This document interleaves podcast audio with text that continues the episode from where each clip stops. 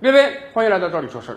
今天困扰很多学生家长的一个问题就是啊，孩子放学太早啊，很多城市的小学呢三点半放学，这实在是个很尴尬的时刻。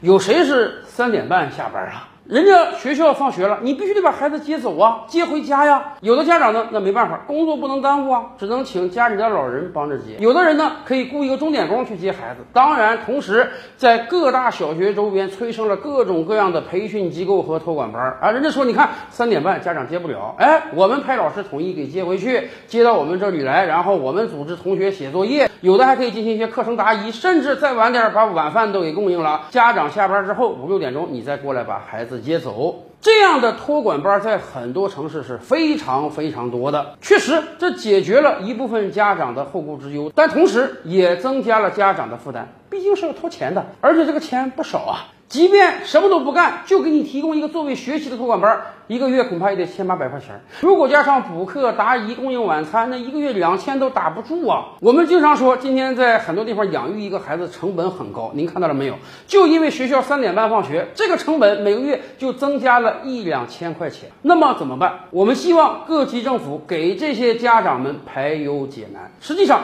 在很多城市早就推出了。课后服务，最近教育部又明确要求各级学校给家长提供这种课后服务，什么意思？正常三点半放学，但是各个小学你要主动组织这种课后服务，让孩子就近留在学校，不要去什么托管班了。在学校里可以组织课后写作业，可以搞各种文体活动，帮助家长照顾孩子的课后时间。而且教育部明确啊，可以收费。毕竟各学校是付出了劳动、付出了人力的。但是当然，我们可想而知，这种收费相比于社会上的培训班是相当低廉的。而且教育部明确指出啊，这种课后服务的放学时间要晚于当地一般人下班时间的半小时以后。好比说，假设在北京，一般人的下班时间是五点半，那么你这个课后服务至少要提供到六点以后，留给家长足够的接孩子时间。哎，说实话，今天在欧美国家，在日本，很少有老年人帮着年轻人看孩子。这一方面是文化的原因，另一方面，如果社会和学校已经提供了充足的服务，就不需要更多的人了。